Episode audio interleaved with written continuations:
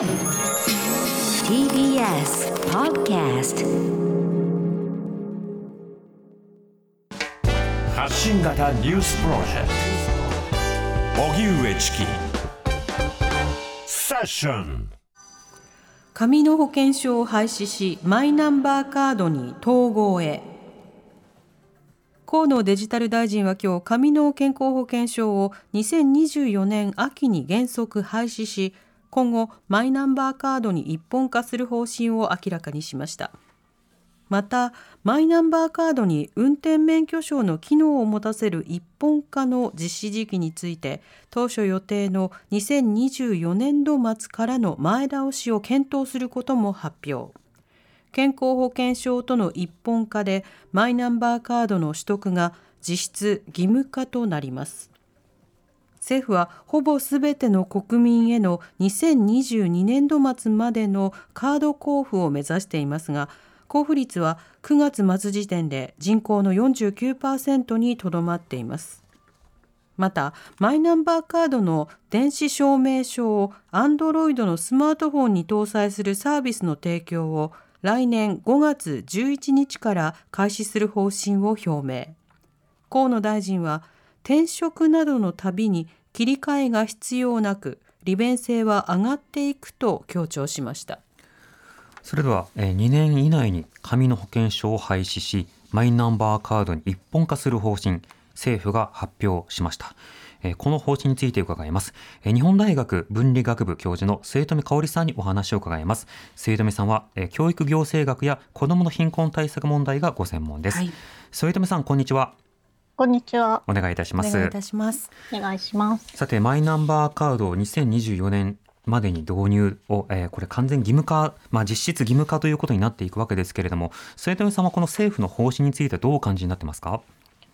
あはい。あの、私自身はですね、まあ、子供の貧困対策の関係から、まあ、子供のためにデータを活用するという、あの、視点で、まあ、この問題には、あの、関心を持っております。はい。で、あの、まあ、良い面と、あの、それから心配される面と2つあると思うんですけれども、うん、まず、あの、政府全体の中では、まあ、マイナンバーの活用がもっと必要だと。特に今、議論が進んでいるのが、あの、医療 DX ですね。はい、あの、マイナンバー保険証に一本化して、まあ、お薬手帳だったり、いろんなあの医療機関で受診されるじゃないですか。えー、それの電子カルテを、まあ、マイナンバー使って、あので医療機関同士で共有できたりしやすくすると、まあ、患者さん自身の利便性が高くなると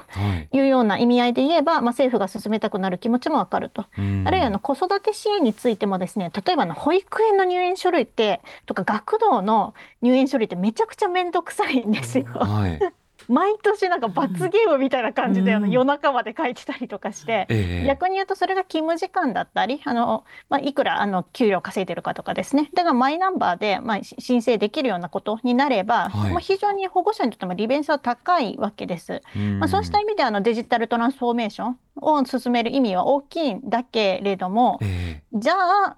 それが全ての国民にメリットがあってちゃんと活用されますか？あるいは個人情報を守られますか？という点はもう少しあの政府からのコミュニケーションがいるなという段階にあると思っています。うんなるほど。今ご指摘あったその医療 DX などの改善点といいますかそのポジティブな面というものは、はい、これマイナンバーカードあるいはマイナンバーのシステムがなければできないんですか？あの一応ですね、まあ、政府としては、まあ、政府の DX を使ってあの、まあこえー、まあ、マイナンバーをつあのの使用を本人が許可すればいろんなものができるようにします。と政府が提供するのはプラットフォームだけですよというようなイメージでいらっしゃるとは思うんですよね。えー、なのでカードがなきゃいけないかというと実はまあそうでもない。ただあの今あの、まあ、免許証とか 保険証とかあとあの子どもの医療費の無償の紙がまた別にあるんですよね、自治体によっては。はい、がまあ散らばりがちなのが一本化されるのは、もう個人的には割と嬉しいことだなというふうには思っています。ただ、まあ、マイナンバーそのものを活用するのか、マイナンバーカードとして受け取らなきゃいけないのかという、そのカードの必然性については、もう少しあの、えー、あの発信があった方がいいなというふうに考えています。また当然、マイナンバーに一本化すれば、すべてがそのままスムーズにいくわけではなくて、各プラットフォームが適切に整備されるのか、整理されるのかそれによっても利便性の実際というのは変わりそうですがそこはいかがでしょうか？はい、そう思います。例えばなんですけれども、まあ、先ほどの医療 DX で言えば、まあ、子どもがですね、あの、まあ、複数の医療機関受診するときに、例えばあの A 小児科から B 外科に行くときに、B 外科の方で、なんかマイナンバーピッてやるんじゃなくて、いちいちあの、人情報の許諾をまた紙で書かされるとかになると、ええ元も子もないんですよね。うん という意味で言うと実は政府よりは現場レベルのあの意識行動改革の方がよほど大事な あのことになりそうだなというのは今予感してます。またこの2年以内、まあ、2年間というですね移行期間ということを設定されているわけですがこちらについてはいかがでしょうか？あの実はですねあの子どもの貧困対策の観点から一番心配しているのはあの困窮世帯特に子育て世帯でお忙しい方たちほどマイナンバーを受け取れないんじゃないかっていうことが懸念されるんですよね。はいそもそもあの通知カードがないと申請できないじゃないですか。それも紙で来てますよね、今。うんで、そこからアプリとか、あの、郵送とかで、あの、申し込まなきゃいけない状態の時に、まあ、通知カードから行方不明だとか、あるいは DV 避難しておられる場合も同じことが起きてしまっているんですよね。はいといった場合、やはり、あの、マイナンバー弱者、あの、マイナンバーカード弱者ですけど、正確に言うと、が生じてしまうということは、すでに、まあ、予測されています。まあ、その点の改善策も、あの、政府と自治体で取り込まれるという方針を、まあ、早く出していただいて、まあ、国民に安心を届けていただきたいなというふうにも捉えています。なるほどこれ特にそういったカードなどが、まあ、手に入れられない入れにくいという方に対してはどんな対応というのがまずは必要になるんでしょうか？あの、基本的にはですね、マイナンバーカード取ってねっていう情報がすごく行き渡りづらいんですね。はいで、今までの、あの子どもの貧困対策の情報の伝わり方見てても、実はあの政府広報とかあの、なんかいろんなところ、新聞とか、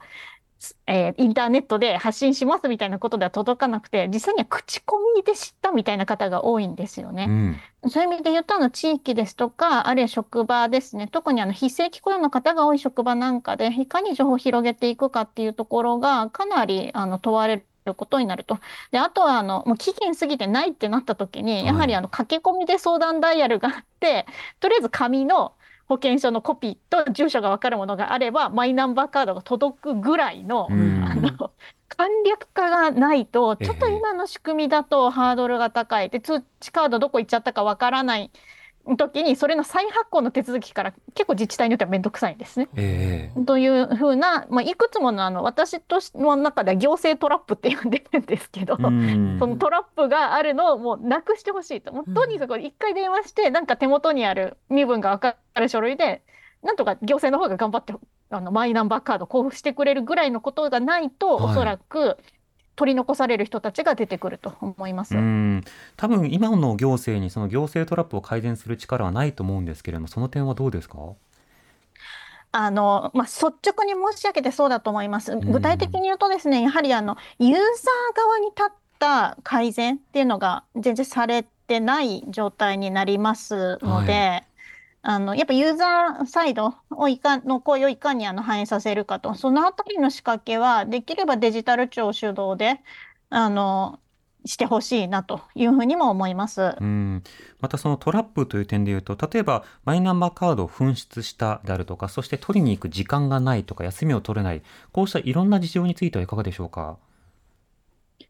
あ、はい。あの、マイナンバーカードについては、アプリさえ使えば、あの、と、自治体に行く必要ないんですけれども、ただやっぱはいそのこと知らない人にとっては、一体何から始めればいいのかみたいな状態なんですよね。うんなんで、例えば、とにかくこのダイヤルだとか、とにかくこの LINEID に一回、あの、入力するんだとかですね。ええそのさ一番最初の窓口だとか一番最初のアクセスを一元化してさばいていくっていうことが大事になるんじゃないかなというふうに考えています。うんまたこれまで普及率が49%程度ととどまっていました。こういった普及が進まなかった点についてはいかがですか？あのやはり利便性が伝わりにくいっていうのが今までの状態だったとは思いますので、あの例えばですけどあの確定申告をされる方たちはもうマイナンバーあった方が絶対便利なんですよね。はい